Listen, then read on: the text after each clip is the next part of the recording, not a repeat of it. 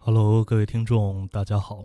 大家好，在悠扬的德彪西的月光的乐曲声中，嗯，我们这一期坏蛋调频又开开始始了。嗯，Hello，各位听众，大家好啊。呃，坏蛋调频呃，王硕，五三五五，呃，这期就是闲聊聊天儿。对对，呃，为什么呢？嗯因为那个在可能有些人知道啊，嗯有些人也去过，对啊，有些人可能还不知道，嗯没去过，对嗯，都没关系。对，反正以后也没机会了。对啊呃，从去年的十一月份开始，嗯。呃，当时这个我给我出书《师傅嗯走嘛》那本书的那个出版社，嗯，在呃东四九条哦。过去那个老的盲峰酒吧嗯。旁边儿弄了一空间，对。啊，给台球厅作为改造嗯，啊，升级，对，升级。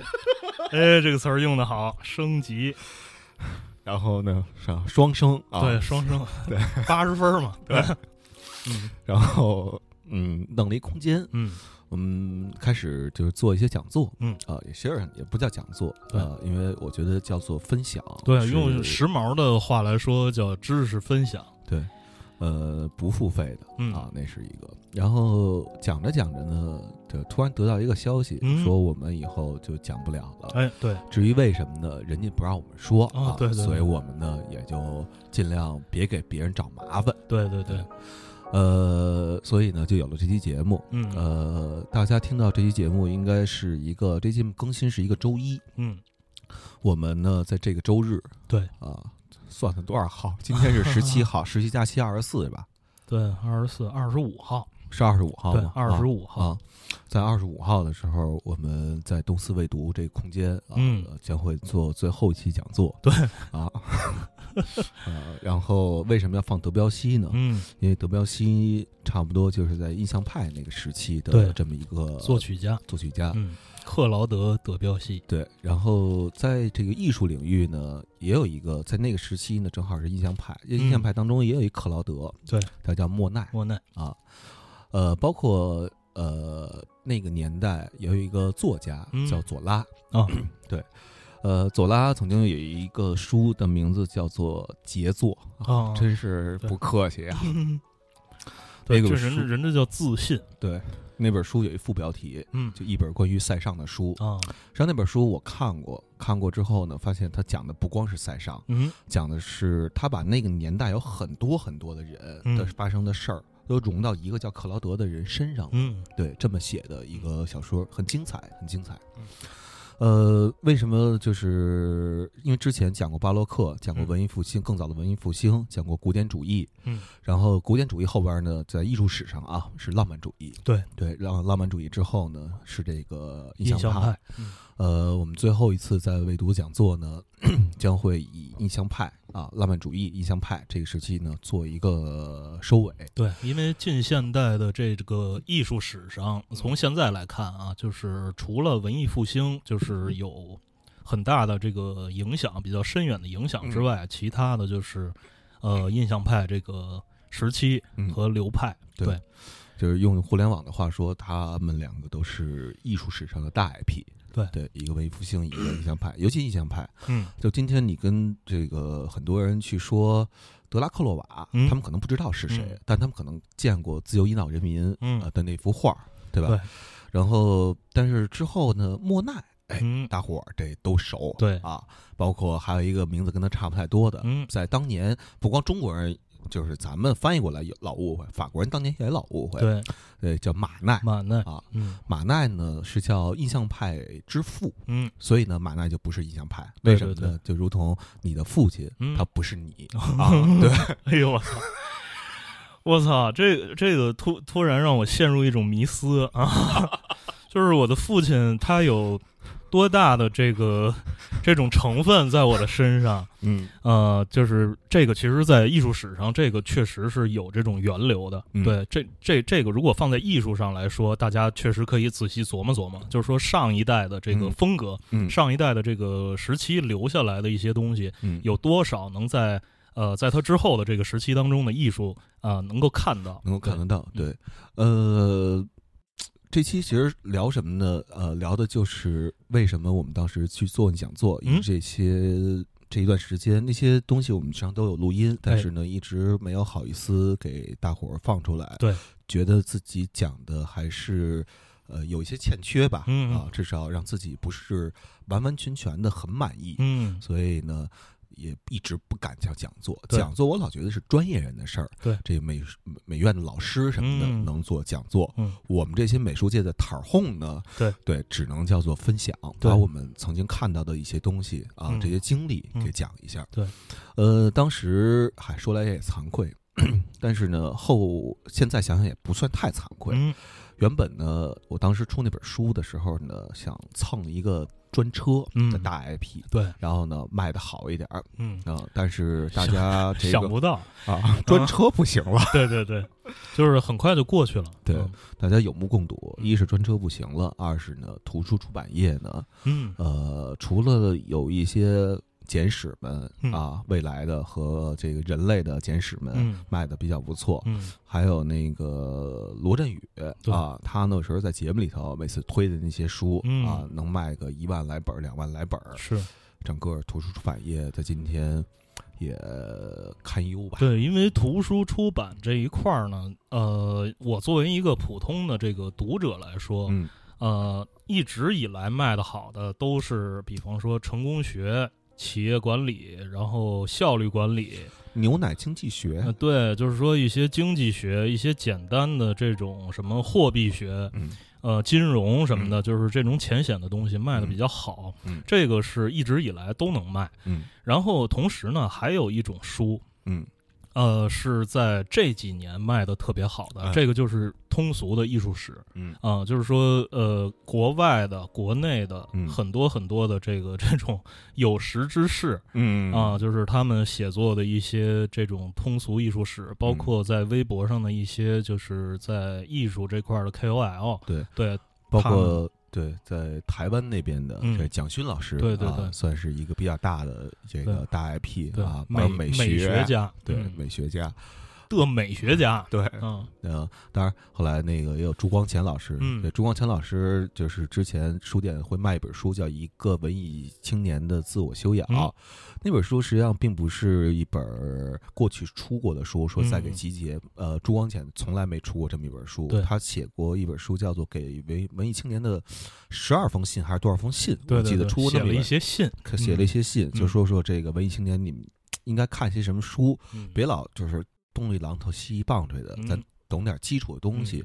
后来再看一些东西的时候呢，其实也能看懂它的来源是哪儿。嗯对，包括我前日看前日子看书店又再版了这个傅雷老师的这个傅雷二十讲，二十讲，嗯叫西方美术二十讲，还是叫世界美术二十讲，我记不太清了。嗯对，呃，但是这么说啊，嗯，这些艺术史的这些大家们，谁也不敢说自己写的是对的。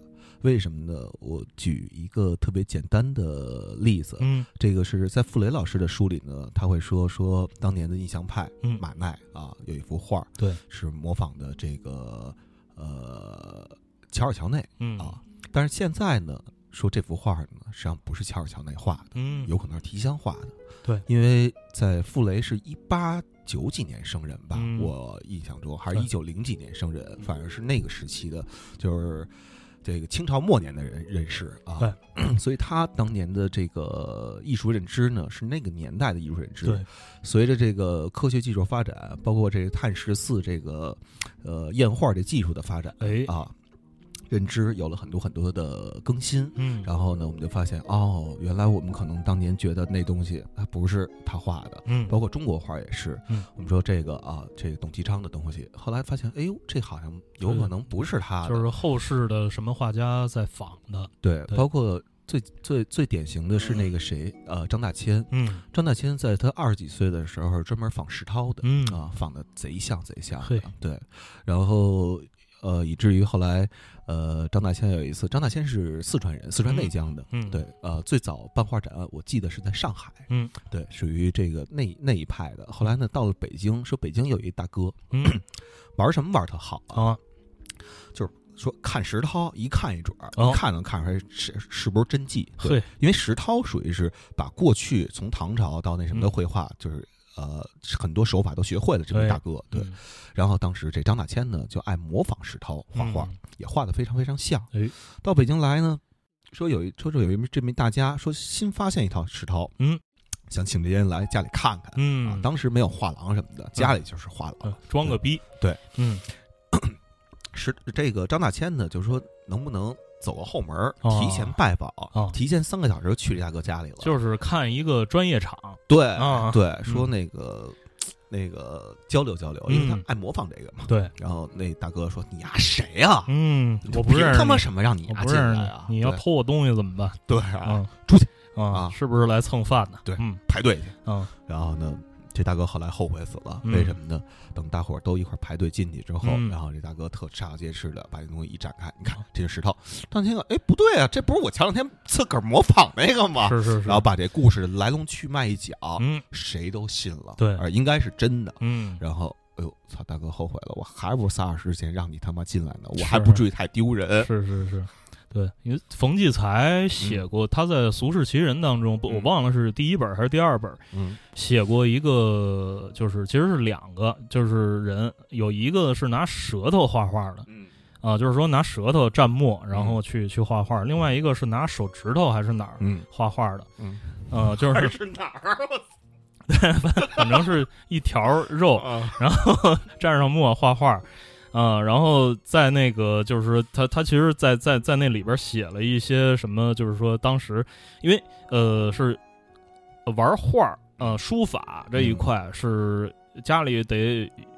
有点子儿，嗯。然后就是说有一定家底儿，然后嗯。那种人玩的这种趣味，嗯。就是普通人呢可能就斗蛐蛐了，啊，对吧？然后那个弄点罐儿什么的，嗯嗯，然后他们是是是这种，然后所以就是说那个呃，知道有有有拿这个画画的，就是请到家里就奉为上宾。嗯。然后有一个就是是是一个我我忘了那那是一个拿他妈哪儿哪儿画画的，反反嗯。反正就是说都都不是用用笔来画的。嗯。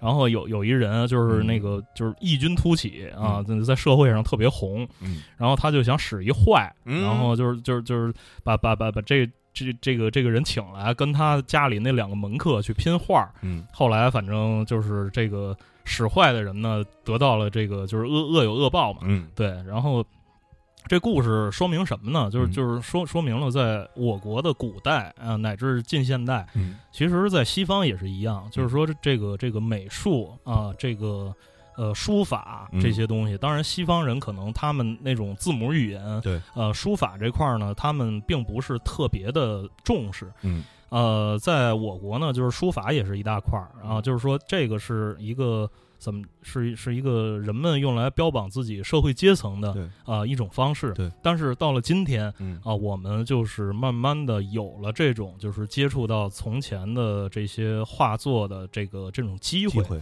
对这种机会，然后呃，能通过这些东西嗯了解到过去的人的一种生活方式。对我觉得这些其实才是今天在呃，就是说这种通俗美术史在嗯大行其道的这个它背后的一个真正的意义对啊。就你你说。看原作，因为嗯最近好像国家博物馆来了十一幅伦勃朗，和他的徒弟们的对一些他的徒弟们。然后我前一阵儿在阿姆斯特丹呢，刚刚去了一个伦勃朗的一个博物馆、嗯啊，他的故居，然后在那里边儿就是整个转了一下。嗯其实伦勃朗他当时在社会上最出名的东西，他并不是油画，嗯是他的版画。嗯啊，是一是一些铜版画，嗯然后在那个博物馆里看到了好多那个伦勃朗他他当时做的那种铜版画。当时有一个好基友，嗯经常去找他玩去，嗯然后就在他那儿呃一块儿切磋版画，嗯。有一幅那个伦勃朗靠在窗户边儿嗯。啊看书，就是嗯就是这么一个场景。嗯。然后他就做了一个版，然后印出画来呢，他嗯。他自己来回改，嗯。改了大概十几幅，嗯。然后就是。都在那个那间展示里边挂着，嗯。然后看看看就觉得还还挺逗的，嗯。还挺逗的。但是呢，就是伦勃朗也也看了他当时的那个画室，嗯包括他画画的地方，包括他的学生的那个画室，嗯也是一个一个的这种小隔间儿。冬天冷，然后那下边可能放一个那种烧炭的那、嗯。那种小暖炉嗯。啊，然后能稍微暖和点儿，然后也能让室温稍微升高点儿，让那个颜料什么的不至于那个冻冻起来。嗯呃，就是他他其实是一个搞作坊的，对吧？就是说我教学生，然后这个这个这个学生他可以帮我完成一些嗯这个、这种活儿，嗯然后真正的伦勃朗的那个那种就是牛逼的最有名的那些嗯画儿，其实这些还都在这个。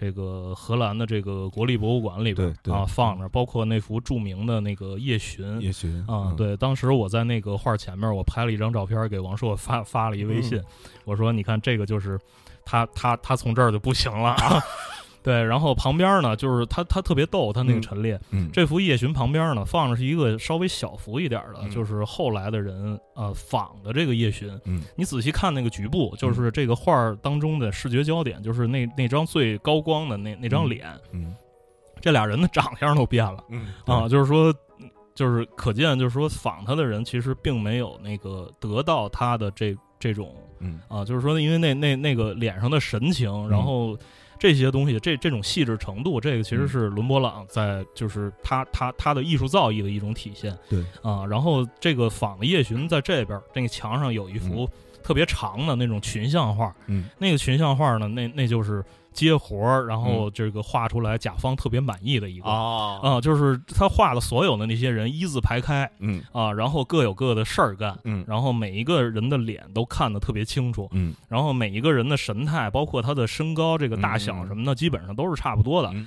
啊。这个东西你给一个组织去完成了之后，那那他肯定很满意，因为我们组织一共就这么多人，这这嗯。可能呃约这个画的钱就是大伙儿那个可能就是大伙儿摊的份子，嗯然后就是每个人都在上面。然后伦勃朗那夜巡呢，也是那个荷兰国立博物馆当中这个，就像卢浮宫的蒙娜丽莎一样，嗯然后前面围的人是最多的。嗯呃，大家就说：“操，这画牛逼，有嗯层次。啊然后就是说。说其实他画的是天马上就要亮了，就是嗯天蒙蒙亮的时候，他们那个出去呃巡街的这个嗯。这个场面，嗯。呃，但是呢，这个当时人一看说：“操，你这画的什么玩意儿？”嗯。啊，是他们那个护卫队，就是护卫队找他约的这个。对，说白了就是这个就就是片儿警，对片儿警。然后其实画的是一个城管抄抄摊儿的这么 这么一个镜头，就是说出去说操，你为什么在这儿摆摊儿？滚滚滚滚滚啊！就是说你这这争争薅着头发，对对对串眼珠子蒸包子，你上上上河河边蒸去。对啊，对，嗯就是就是就是这么一个。呃，但是呢，为什么伦勃朗十一幅真迹？我嗯我我最近在不停的在各种各样的媒体上，嗯包括北京青年报，包括什么就是各种报纸，然后各种那个美术类的那个那种嗯号，嗯呃，都在推这个，说明大家对这个东西现在确实是慢慢的越来越多的人开始对它感兴趣。感兴趣，对对对。呃，当然我这个兴趣对它是个意外啊，嗯对，因为再说回到那本书，呃，当时因为本来出版社，因为出版社在做一本书都有计划的，说觉得这本书能卖多少，计划我这本呢能卖五万，蹭着这个专车大 IP。结果呢？谁曾想呢？把我这个专车呢改成都改成出租车了，因为当时出的时候专车还不合法呢。嗯等我出之后俩月呢，专车就合法了。然后这本书呢，就从五万呢卖到了这个五千啊 啊。然后当然也，我觉得好多事儿都是这样。你当时感觉哎呦挺挺惨的，挺不好的。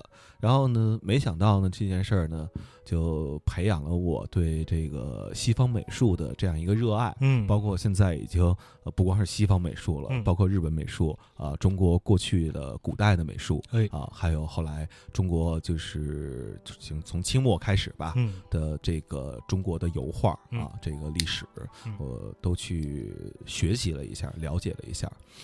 呃，两个方面吧，我嗯觉得对人确实是有帮助，对，至少对我，我觉得有帮助。嗯一个是，哎，说这话就是可对，感觉有有点虚妄了啊，就是审美。嗯啊，我觉得这半年来嗯审美呢，稍微有点儿有那么丁点儿提高、啊。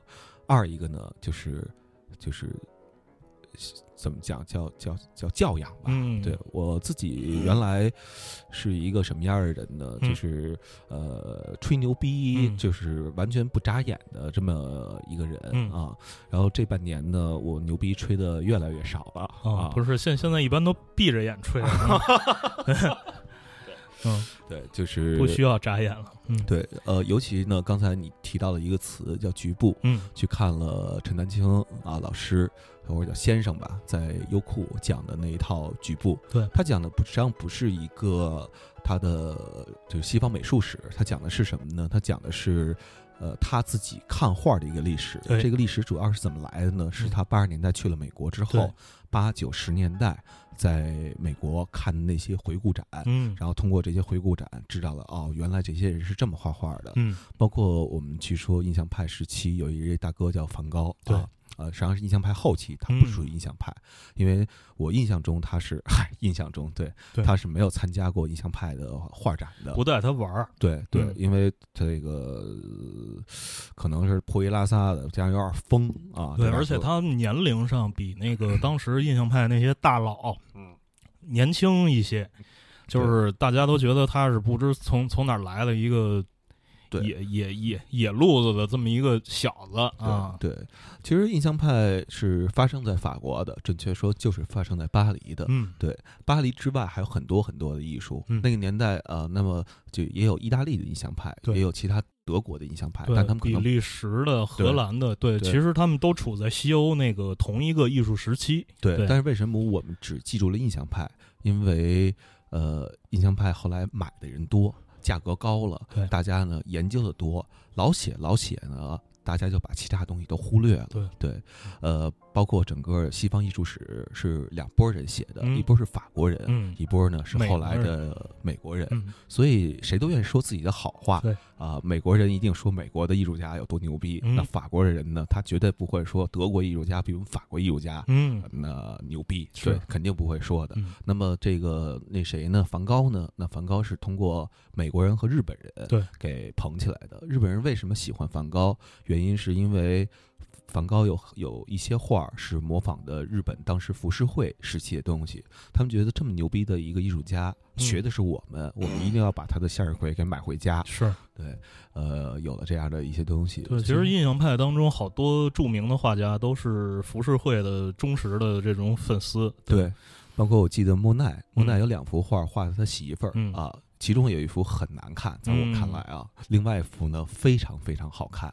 那幅非常非常好看的画呢，为什么好看？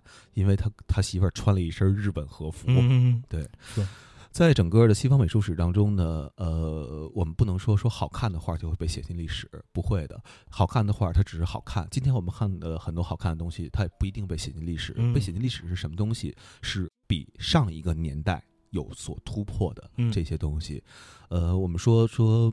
文艺复兴，文艺复兴前面叫中世纪绘画，画的是宗教画，嗯是为教堂服务的。嗯今天我们说说艺术家这个词，呃，其实上不太准确。很多还活着的人都说啊，您是什么工作的啊？我是艺术家嗯啊，呃，我是做艺术家的啊。嗯这个做艺术家的呢，这个有是干嘛的？画廊叫做艺术家的，哎说白了就玩弄艺术家，嗯，把他的作品呢拿出来卖钱的，拨弄，对，嗯拨弄，对。嗯然后这个大部分呢靠艺术挣钱的还活着的，嗯准确来讲呢，应该叫做艺术工作者。对，像我们这些喜欢艺术但又没靠它挣钱的，嗯叫做艺术术爱爱好者对。对这么讲是比较准确的。嗯文艺复兴时期呢，是因为受到了这个，因为当时欧洲有两个地方，其实换算到今天的概念呢，就是东欧、西欧这个概念。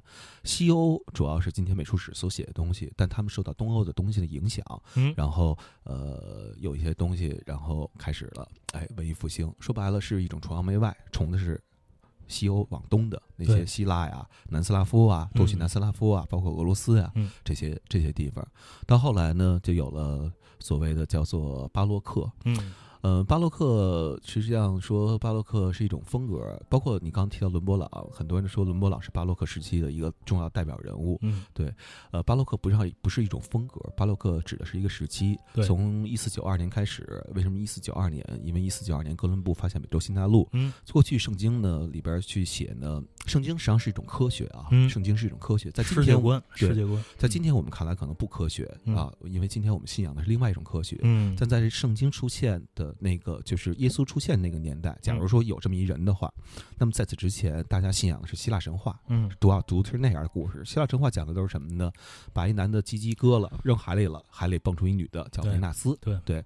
然后把宙斯的脑袋给砍了、劈了、劈了之后呢，脑袋里蹦出一孩子来，那叫雅典娜。嗯，对，就讲的都是这些人就是希腊神话讲的其实是另一群人的事儿。对啊，然后这些事儿呢，其实这个因为每个年代的话，我们 人的行为吧，都会去嗯不经意的去模仿一些文艺作品，包括今天也是。小的时候看《我爱我家》啊，嗯学《我爱我家》里边的人。那种说话的方式，对包括最早期的咱们的节目当中，嗯我有时候会模仿那个文星宇富明老人嗯说话的样子，这就是文艺对于人们生活的一个折射或者叫做影响吧。对，那个时期也是，那个时期可能只有希腊神话，嗯啊，人们呢就玩希腊神话，啊学着希腊神话劈脑袋，对，然后那割鸡鸡嗯等等这些东西。然后后来有了圣经之后呢，发现，然后圣经提供了另外一种世界观，嗯人们觉得这个世界观呢，哎，可能比那个更科学，嗯因为人们发现劈脑袋的时候并不能蹦出一女的来。是把鸡鸡扔海里的时候呢，鸡鸡就掉海里了，对它也并不会蹦出一女的对，来。然后那时候大家就觉得这个不科学了。对、嗯对对，然后 呃呃，到再到后来呢，就是那时候圣经就说呢，提供世界观就说世界上三块大陆，嗯一个是亚洲，一个是非洲，一个是欧洲。嗯但是没有说美洲的事儿，谁也哎不知道美洲存在、嗯啊。到了哥伦布发现不小心发现美洲之后呢，嗯人们发现哦，圣经可能说的不一定是对的。嗯从那时期开始呢，人们开始怀疑圣经里边的一些东西。对然后呢，那个时候就开始发展今天我们所说的叫科学技术对这样一种全新的世界观。对，对，在这种世界观的影响下，然后大家殖民也好啊，还是怎么着也好啊，还是要开开开疆拓土也好啊，哎。怎么叫都可以啊。嗯。然后 那个时期叫做叫做叫做巴洛克，巴洛克是指的是什么呢？叫翻译成今天的换算方式，叫什么玩意儿啊？嗯。就什么叫什么玩意儿？珍珠。嗯。不规则的珍珠，就是残品这嗯珍珠叫巴洛克，嗯。这是葡萄牙语翻译过来的一个词。后来还有洛可可，洛可可就是他妈的嘛玩意儿都不如，嗯，是洛可可这个狗词逼不是。对，狗逼不是。对啊，洛可可是什么意思呢？嗯洛可可指的是石头和嗯贝壳，嗯就没有珍珠的贝壳，哎就您连残的珍珠都没有，嗯大哥，您这可想而知，您惨到什么什么样了？是为什么西方人要用一些骂人的话？实际上，巴洛克和洛可可都是骂人的话。嗯为什么要用骂人的话去归类艺术史？嗯因为艺术史整个是在一八。呃，三几年、四几年、五几年，嗯，然后慢慢慢慢慢慢写成的。嗯。那个时期，法国已经大革命结束了，嗯，那么拿破仑推翻了过去的那种皇权政对。政治，说白了就跟咱们民国推翻了清朝实际上是差不多的概念，嗯。只不过是咱们呢可能比人家晚了一百来年，嗯。对。然后 拿破仑对对。拿拿破仑其实集中了孙中山和袁世凯 啊，就是集中到了一个科学家军官的一个身上。对。对，然后 那之后呢，所以新的政治产生了，嗯就是新的话语权。新的话语权呢是要反对那些东西，嗯。就跟咱们去说，以咱们一说封建啊嗯，就是腐朽没落，一定要加上腐朽没落这样一个修饰词语嗯。去形容嗯。清朝啊、明朝啊，叫嗯腐朽没落的封建社会。对。对，这个腐朽没落相当于就是巴洛克嗯。和这个洛可可。嗯。去就是一八几几年的人去形容，就是皇家艺术那个年代的东西。对，呃，印象派是怎么来的呢？印象派曾经我有一次走在巴黎街头的时候，那时候我真的是根本不懂，嗯呃，谁是马奈，谁是莫奈，不知道的。然后 就想什么叫走过奥赛的时候，就想什么叫印象派，可能嗯就是什么呀？就凭印象画的，对啊，就是印象派。嗯我当时是这么说的，没想到呢，这事儿真蒙准了。哎啊，确实是，嗯当时有一个批评家啊说你们这画儿吧画的太糙了，嗯就是凭印象画出来的嗯感觉。然后呢，这莫奈一听，哎，这画呢正着听虽然可能不不舒服，但他嗯反过来嗯还挺牛逼。还挺牛逼，啊特朋克，你知道吧？嗯特别的朋克这词儿搁过去可能搁那个电影领域就是新浪潮，嗯对，就这么一个概念，法国新浪潮就这么一个概念。嗯然后觉得不错，嗯，嗯就拿这个那什么了。其实艺术史很多的词汇都是这个骂人的话，包括嗯哥特这个词也是哎骂人的话。哥特在过去的语言当中翻译成叫野蛮人。嗯啊，对，荒蛮的人，对，是这样的呃一个意思，嗯都是过去的时，就是现代时代描绘过去的时代嗯。的那么一个词，就是瞧不起，就是瞧不起，对，话说回来啊，就是说为什么，还是说为什么现在这个通俗艺术史大家觉得它有意思？这个就是在随着信息发达，然后嗯咱们都能接触到更多的资讯，嗯，然后大家就开始质疑自己从小看到、听到的这些东西，它是不是还符合今天的这个标准？对啊，然后在通俗艺术史当中呢，大家能读到很多很多这个作品背后的事情。对，嗯、肯定有人有这样的质疑，坏蛋调频。呃，为什么 操最最早是放摇滚乐，然后那个就是扒那些摇滚明星的那些乱七八糟的八卦，然后到了今天，为什么我操放一个德彪西？嗯。啊？然后两个人在这砍什么西方那些什么印象派、巴洛克、洛可可，对，呃，你们操这是不是跟跟以前不一样了？但是嗯。其实并没有，嗯，其实并没有不一样。对，嗯，在所有的这些呃艺术史，你你即便你都读过，读过每一本儿呃、嗯中文出版的这种艺术史相关的这个嗯通俗的著作，嗯你也不知道你自己觉得什么东西是美，什么东西不美。对啊、就是我其实这这种东西存在，就跟最早坏蛋调频存在一样，向大家推荐西方的摇滚乐。嗯呃，我们是希望大家从这些海量的资讯当中，能够建立自己的这个审美体系，对对音乐的这个审美体系。嗯同样，今天呃，我们为什么要说这样的话题？嗯呃，同样也是希望大家能够从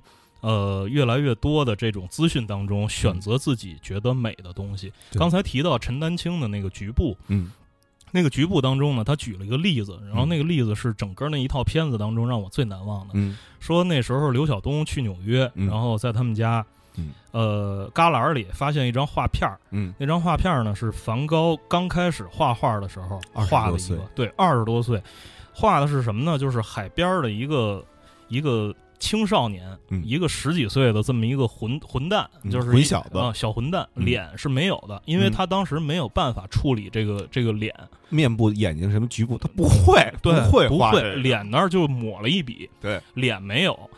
但是呢，他揣着自己的裤兜，然后就在海边这么站着。嗯。他站他他的那个站姿，他的腿的摆放的那个位置，就是把这个混小子整个的这个性情、这个嗯。身份，嗯。呃，就是直白无误的，就是嗯。传递给大家了。对，刘晓东当时看了那个东西，就觉得我操，这个东西太喜欢了，嗯。你这画片能不能给我？嗯。然后当时陈丹青好像没给他，嗯。然后他在那套视频当中把这个东西拿出来了，嗯。提拿出来不止一次，对。啊、我记得是两次还是三次，就是说他从这张画片上找到了一个人对美术的这种爱，对。就是说他对美术的天赋，对。呃，他就是今后的路，嗯。呃，其实是有多重含义的对，在这里边就是说大家是不是真的真的爱这个东西？对。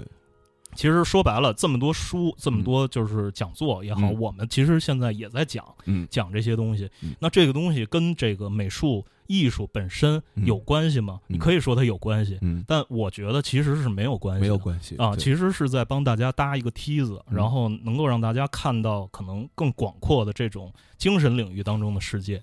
对我，我觉得说的特别，这个过去可能我们听的是音乐，然后觉得那些摇滚乐牛逼，嗯。为什么？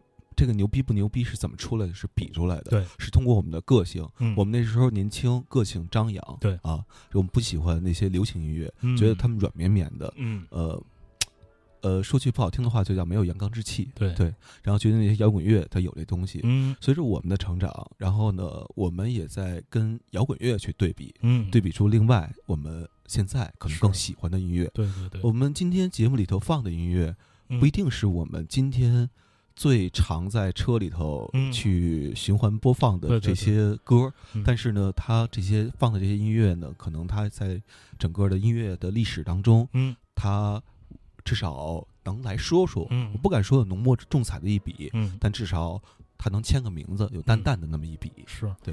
我其实经常在开车的时候赶上那个，有的时候在收听收音机，赶上午后，就是周末的午后，嗯。或者说周末的上午，嗯。就是不是特别早的时候，周末上午大概九点多十点的时候，嗯。经常能在北京电台或者说什么中央那个九零零嗯那些里边儿，这那个能够碰上那种古典音乐的那种推荐的栏目。嗯当然有一些是他们在推荐，比如说像国家大剧院、什么中山音乐堂、这这些地方的这这这种对项目。但是呢，他们那个在放一些古典音乐的时候，我都会把那个频段停留在那儿，然后在那儿听一会儿。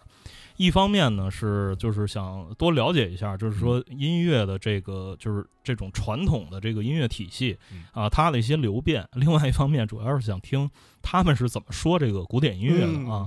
多数时候我反正就是在哈哈大笑，就是嗯，就觉得他们说的好像非常的不自信。嗯呃，其实完全没有必要。嗯你虽然是在一个公众的一个平台，你在嗯评论这些东西，嗯那我觉得你你觉得它是什么样就是什么样。对啊，他嗯就是仿佛就是他，比方说说一些确凿无疑的资料的时候，嗯也是那种含糊着的。嗯那种我觉得完全没有必要，你嗯你只要听就好了。嗯然后你听完之后，你了解了这个作曲家，了解当时的时代，嗯，呃，好不好？那留给听的人自己去评判嘛，对吧？对爱听不爱听这是个人的事儿，爱看不爱看这是个人的事儿。对对对，纵纵然今天可能说深夜食堂被骂的嗯，这体无完肤，但是呢，我们去看豆瓣儿，嗯。还是有人虽然是二点多分的一个平均分儿，但是呢，他的确还有人给他打九分，是。说明他有人喜欢。对对，那有人给他打一分说明有人很不喜欢。嗯。对当然，你可以说这个 打分的人可能就是嗯，他们自个儿，对对。对，但是人家有一种理由喜欢，就嗯人花了钱了，对我必须得喜欢。对我我我我交了学费了，你为什么让我出去？嗯呃，再说回来啊，嗯就是呃，这个讲座呢，到下一呃就这周啊的周末的时候，就是最后一次嗯，讲印象派。为什么讲印象派？呃，印象派是。如果从真的从笔触来讲的话，他们是整个西方艺术史上当中比较不不讲究的一种嗯笔触。是说实话，画的很糙。嗯对，但人为什么画的糙？嗯原因很简单，人家是在日落的时候，是就趁那几个小时画出来的画。对，对我们过去，我小时候我记得我们家住在广安门那附近，然后广安门那有一块有一个桥，嗯我在桥底下呢就看见有一个美术生在那嗯块儿写生。嗯我现在想想，那个就是印象派，为什么？因为他就要用那个几小时嗯把这个画儿记录下来。是。但是过去伦勃朗嗯。再往前那些人，他们可不是用三四个小时画的一幅画，嗯。他们甚至可能有的是用三四个月画的一幅画。或。者说一幅画前后从他开始下笔到完成，可能历经了几年的时间。对。对，所以说印象派，而且呢，这这就是印象派他牛逼的地方，嗯，就是他要即兴作画，现场作画，我不拿回家再他妈的慢慢慢慢慢慢对，因为涂。因为他在户外那种天光的环境下，嗯他在那短暂的时间当中，他抓住了他最想说的话，对。然后他觉得只要把这个呈现在画面上，这个嗯这这幅画就画完了。对，嗯。那为什么他们能那样？之前人没有那么做，嗯。原因很简单，经济问题。嗯。啊，过去的时候人们没有那么有钱，嗯。啊，因为还没有剥削这个 美洲劳动人民呢，嗯。对没有那么有钱。然后呢，所以大伙儿呢，那些时候呢，没有艺术家，那个应该叫做那个年代的艺术工匠或者叫嗯。艺术匠人、对。艺术工作者。嗯。谁给他们钱？啊？有钱人给他们钱，皇帝。嗯啊，然后教会对教会助教对嗯这些人给他们钱，然后让他们作画。这就跟今天我们去个很多广告公司的人给客户做方案，哎，客户给反过来了，对对对，这事儿很正常。嗯那过去您现在做一方案，可能三四个小时、三四个小时就做出来了。嗯过去人可能是花了三四个月画一幅画，是照样客户还是不满意，嗯打回去你还是得重画。对只不过呢，今天它留到了今天，嗯然后我们知道哦，这幅画很牛逼，嗯很牛逼。但是你回回到那个年代嗯去想这个问题，嗯其实人家很苦逼的。广告行业当中啊，有一个术语叫飞机稿。嗯嗯，就是什么叫飞机稿呢？就是说自己爽，嗯。啊，就像打飞机一样，撸嗯。撸管儿嗯。啊，就是说做了一个方案，就是这说说说这一稿是是是一飞机稿，嗯。就是就是说客户那儿肯肯定过不去的嗯。啊，但是这个东西他觉得自己那个把自己想要表达的那个东西抓住了嗯，啊，大家可以这样理解印象派，对，印象派就是这样。嗯。印象派当中，呃，虽然梵高不是印象派，但嗯。我觉得梵高的生涯嗯。代表了印象派的一个特别极端的一个现象，是。因为梵高没有卖出去过画。嗯虽然有人传说啊，说他哥托人买了幅画安慰安慰他，嗯，但这一幅画咱说明不了什么，就当他没有卖出去过。对对对，为什么他没卖没有卖出去过？不是是他惨吗？不是，嗯啊，是因为梵高压根儿就是自己想画画，没有人让他画，嗯不是说我今天是我我是一金主，我给你钱，嗯。你给我画一什么什么，嗯。没有人跟他这么说过，所以他所有的画都是自由创作，嗯。爱怎么画怎么画，嗯。所以他能够画的天马行空，嗯。这是他牛逼的地方。对。当然历史证明了他牛逼，在那个年代呢，他依然可能不是一个很牛逼的人。嗯。当然，梵高不是一个短寿的人。嗯。为什么？虽然他只活了三十多岁，但是为什么说他不是一个短寿的人？因为比出来的那个年代还有另外一个非常伟大的画家叫修拉啊，嗯。比他活的岁数啊、呃还短。对，而且梵高他虽然画画的这个年头，呃，嗯其实画画的年头非常短，嗯但是他画了很多很多。呃，画了很多很多他就通过差不多应该是一年半左右的时间吧，嗯差不多完成了二百多幅作品。嗯今天我们在看这幅这些作品的时候，除了那些呃几幅比较知名的、比较伟大的，嗯。因为他伟大，所以我们说他画的好。嗯，但是今天其实看到很多东西笔触，不能说不好，叫嗯。很奇怪的笔触。对。这个就是我们这个时代，或者说那个时代延续过来之后，我们这时代有的一个幸福，嗯，就是我们能够自由创作，嗯我们能够自己写微信、对写微博，对自媒体嘛，啊对对，这是我们这个时代所幸福的东西。嗯呃，当然梵高也不穷啊，嗯很多人说梵高穷，不可能，穷人在那个年代颜料很贵的，对，呃，没有机会画画。对而且梵高的这个说他后来疯了，是说因为喝苦艾酒喝的。嗯在今天看来，这个说法好像也也呃不那么准确了。，对因为呃，梵高我们都知道他的色彩是非常非常鲜艳的，嗯呃，这个鲜艳是要付出代价的，因为那时候颜料呢，咱们用有首歌的话说叫香水有毒嘛，嗯那时候的鲜艳色彩颜料呢，实际上是有是有毒的。嗯对它呢，有时候大家一高兴了，大家用舌头舔一下嗯那块儿，嗯然后呢，久而久之嗯就中毒了。这么着呢，加上这苦艾酒呢的催化作用，嗯，慢慢慢慢疯了。对，苦艾酒就是其实也是便宜酒，对，便宜酒就是就是喝喝了，对对对，就是喝喝了喝了管事儿嗯啊，喝了管事儿。你要是喝那葡萄酒，可能你喝很多很多钱的葡萄酒，然后也达不到可能你连周几口苦艾酒的那个那种效果。对、嗯对。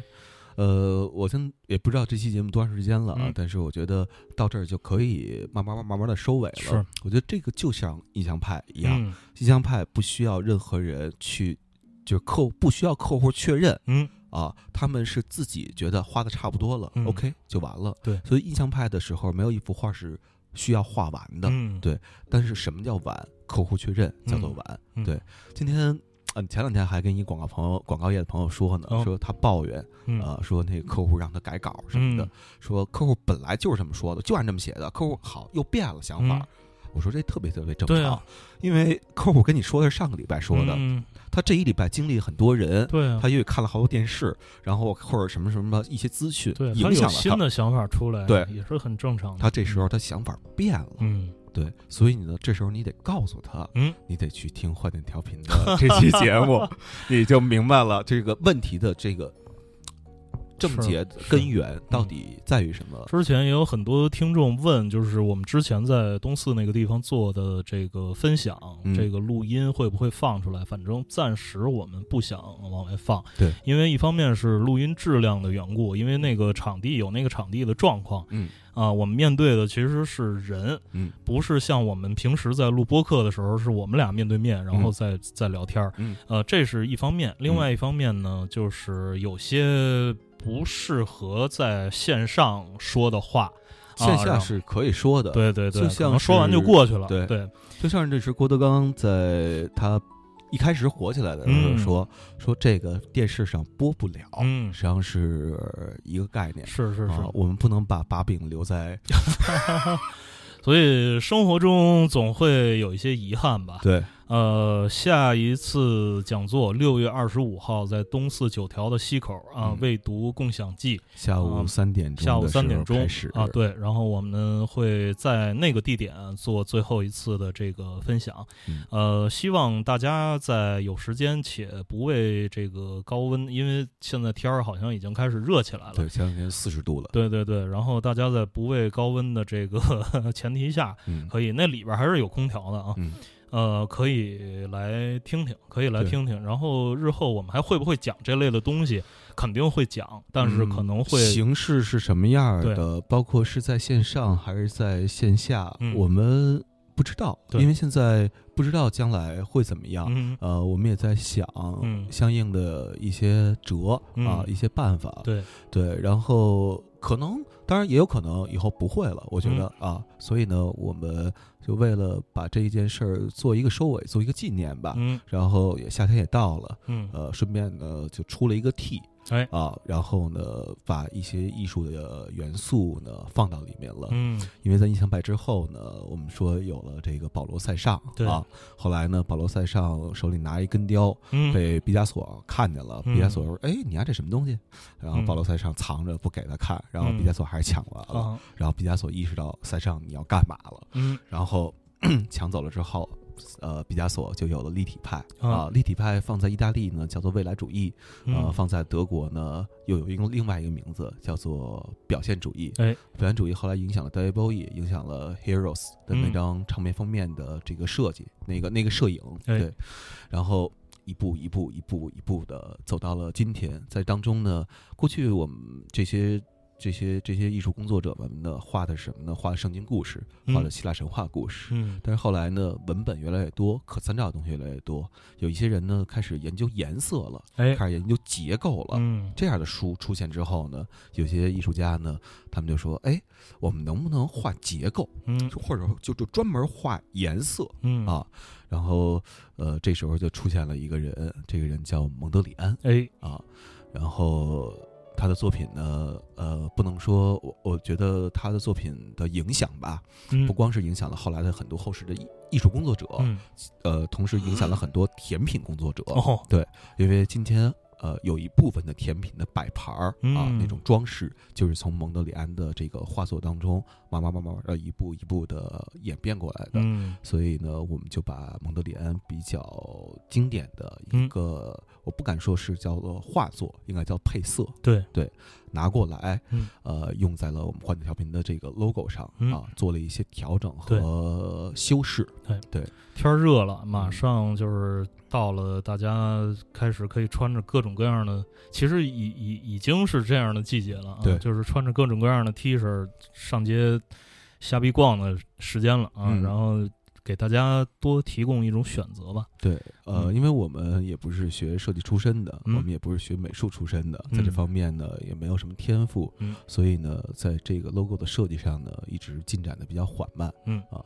呃，原来也着急过，说怎么进展这么慢？现在想想，进展慢就对了，嗯进展了快了，反倒不是自个儿了。是，对，然后今年呢，就把这个 logo 做了一个色泽上的调整，对啊，跟呃蒙德里安啊这个隔空隔世嗯，跨了个界，对，对，出了这款 T 长什么样儿之后，大伙儿就能够在网上看到了，嗯。在我们的微博，嗯。在我们的微信，对啊，都叫坏蛋调频，对，上面看到，是。此外，此外啊，嗯。前一阵儿我们搞了一个微信群，嗯。啊，搞了一个微信群。这微信群呢，主要是呃拉了一些，也不是拉，反正就是那个集中了一些坏蛋留声机的这个栏目的这个听众嗯啊、在里边儿。因为大家都知道啊，微信群就是这个微信群弄这这事儿说出去之后，好多人都在微博、微信上面给我们留言说，抱怨，不抱怨说这个微信群、我是老，听众，对我是老听众，微信群这上限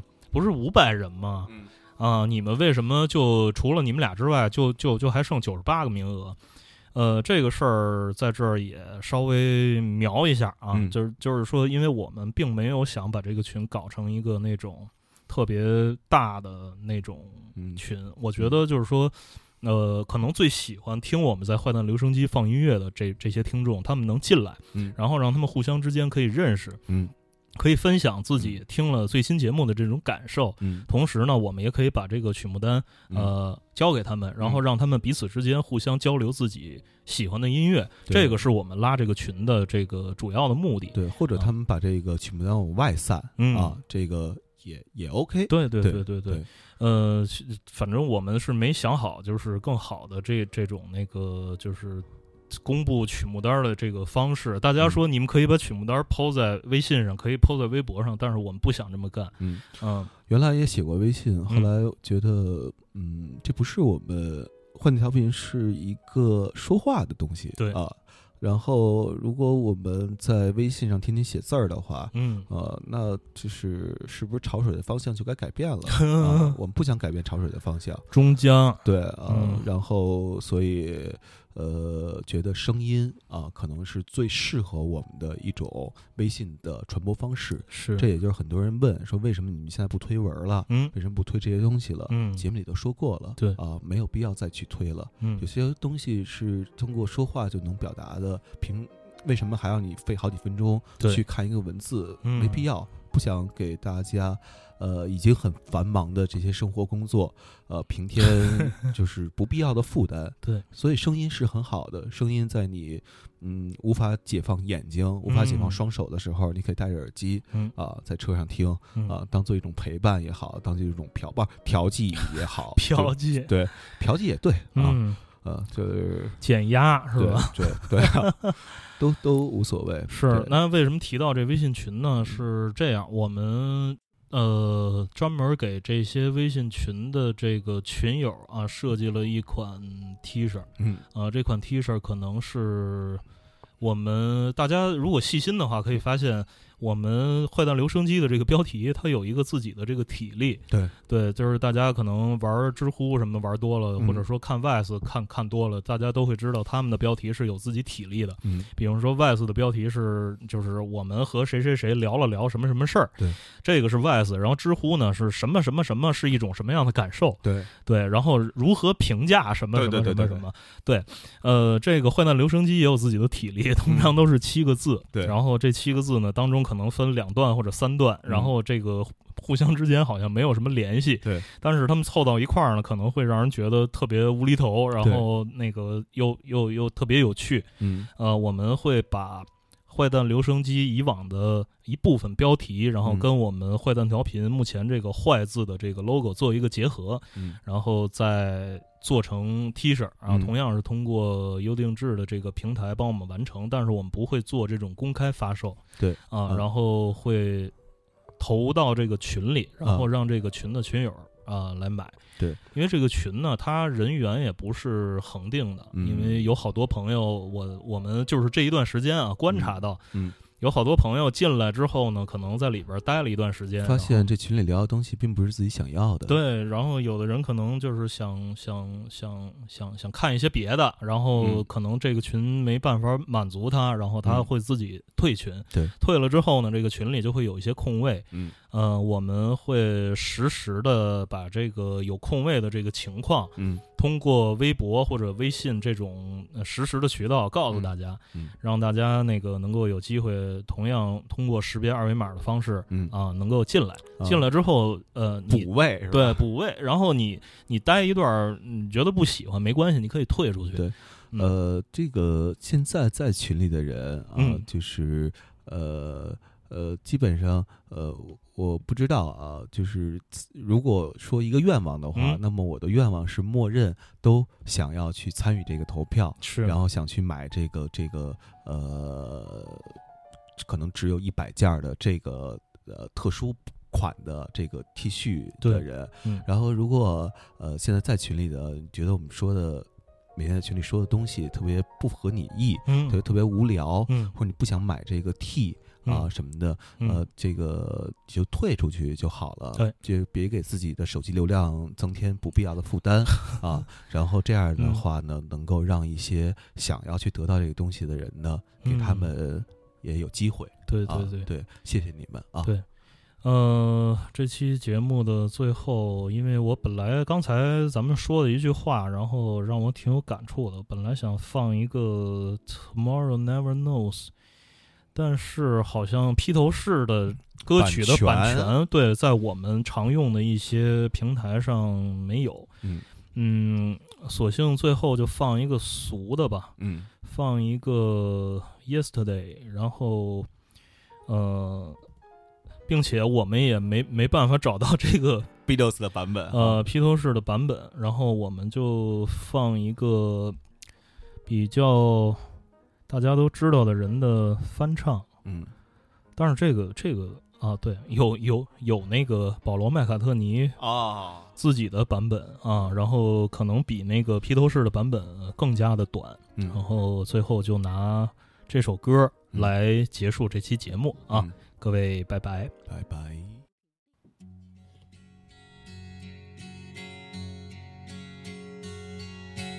yesterday.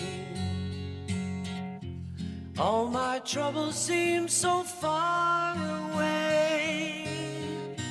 Now it looks as though they're here to stay. Oh, I believe in yesterday. Suddenly, I'm not half the man I used to be. There's a shadow hanging over. Oh, yesterday came suddenly. Why